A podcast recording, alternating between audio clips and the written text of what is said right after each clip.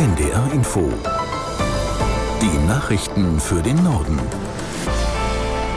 Um 12.30 Uhr mit Astrid Fietz. Die Bundesanwaltschaft hat Anklage gegen eine mutmaßliche Unterstützerin des sogenannten nationalsozialistischen Untergrunds erhoben. Susanne E. muss sich wegen Unterstützung einer inländischen terroristischen Vereinigung verantworten. Susanne E. ist die Ehefrau des NSU-Unterstützers André E. und war eine gute Freundin des verurteilten NSU-Mitglieds Beate Zschäpe. Die Bundesanwaltschaft wirft der Frau vor, frühzeitig gewusst zu haben, dass der NSU rassistisch motivierte Morde und Banküberfälle beging. Dennoch soll Susanne E. Beate Zschäpe mehrfach ihre Krankenkassenkarte überlassen haben, damit diese unerkannt Arzttermine wahrnehmen konnte.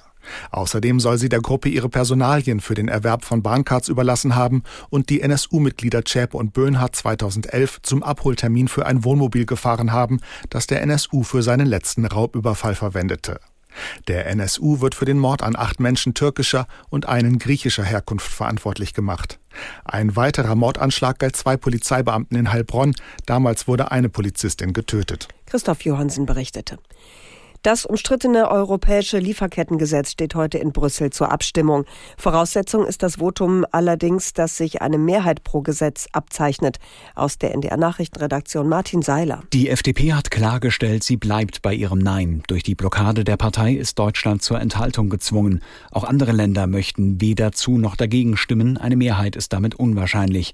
FDP-Fraktionschef Dürr sagte der neuen Osnabrücker Zeitung, die geplanten Richtlinien schwächen unsere Wettbewerbsfähigkeit und überziehen die europäischen Unternehmen mit überflüssiger Bürokratie. Der ehemalige Bundesentwicklungsminister und heutige Chef der UN-Organisation für industrielle Entwicklung Müller warnte dagegen in der Süddeutschen Zeitung vor einem Scheitern. Es dürfe keine Geschäftsmodelle geben, die auf Kinderarbeit und Ausbeutung beruhten, so der CSU-Politiker. Befürworter des Gesetzes hoffen noch darauf, dass es vor der Europawahl im Juni zu einer Abstimmung kommt. Die FDP plädiert dafür, das Gesetz nach den Wahlen noch einmal neu zu formulieren. Der ehemalige Bundeswehrgeneral Domröse hat die Debatte über westliche Bodentruppen in der Ukraine kritisiert. Frankreichs Präsident Macron hatte gesagt, ein solcher Einsatz dürfe nicht ausgeschlossen werden. Macron hatte damit international für Aufregung gesorgt. Dom Röse sagte dazu auf NDR Info, die Debatte zeige nur die Uneinigkeit zwischen den westlichen Staaten, wie der Ukraine zu helfen sei. Ich glaube nicht, dass jemand äh, die Absicht hat, in den Krieg einzusteigen. Also das ist, glaube ich, überzogen. Wir unterstützen moralisch, politisch, finanziell und munitionsmäßig die Ukraine so gut wir können, auch ausbildungsmäßig, was die Soldaten angeht. Aber niemals hat jemand vorgehabt, dort selbst Krieg zu führen.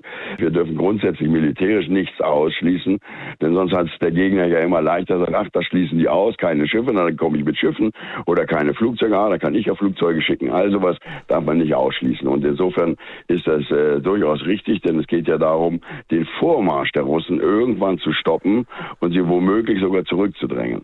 Ex-Bundeswehrgeneral Lothar Domröse auf NDR Info.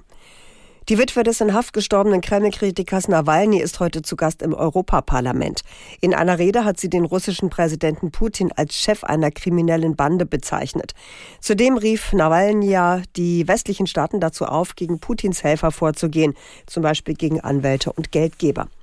Nawalnaja macht den russischen Präsidenten Putin persönlich für den Tod ihres Mannes verantwortlich. Mitte Februar war bekannt geworden, dass Nawalny in einem russischen Straflager gestorben war.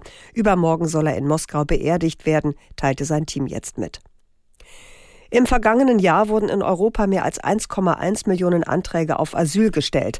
Laut Jahresbericht der EU-Asylagentur ist das ein Plus von 18 Prozent im Vergleich zum Vorjahr. Aus Brüssel, Katrin Schmidt. Damit haben so viele Menschen wie seit sieben Jahren nicht mehr einen Asylantrag in der EU, der Schweiz und Norwegen gestellt.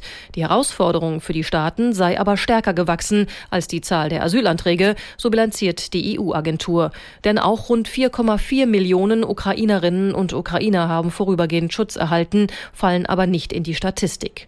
Die meisten Antragsteller kommen weiterhin aus dem Bürgerkriegsland Syrien, deren Zahl ist nochmal um knapp 40 Prozent gestiegen, während Anträge von Afghanen zahlenmäßig an Nummer zwei deutlich zurückgegangen sind. Deutschland bleibt dabei das wichtigste Zielland. Fast ein Drittel aller Asylanträge in der EU werden hier gestellt. Drei Logistikunternehmen haben damit begonnen, Binnenschiffe auf dem Rhein in Nordrhein-Westfalen per Fernsteuerung an ihr Ziel zu bringen.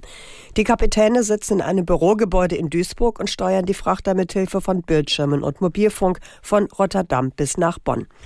Das Projekt soll gegen den Nachwuchsmangel in der Branche helfen, indem es Kapitänen mit dem Job an Land eine bessere Vereinbarkeit von Familie und Beruf ermöglicht. Bislang seien Binnenschiffer in der Regel 14 Tage am Stück weg von ihren Familien. Der Job in der Duisburger Fernsteuerungszentrale biete hingegen Bedingungen wie bei anderen Bürojobs.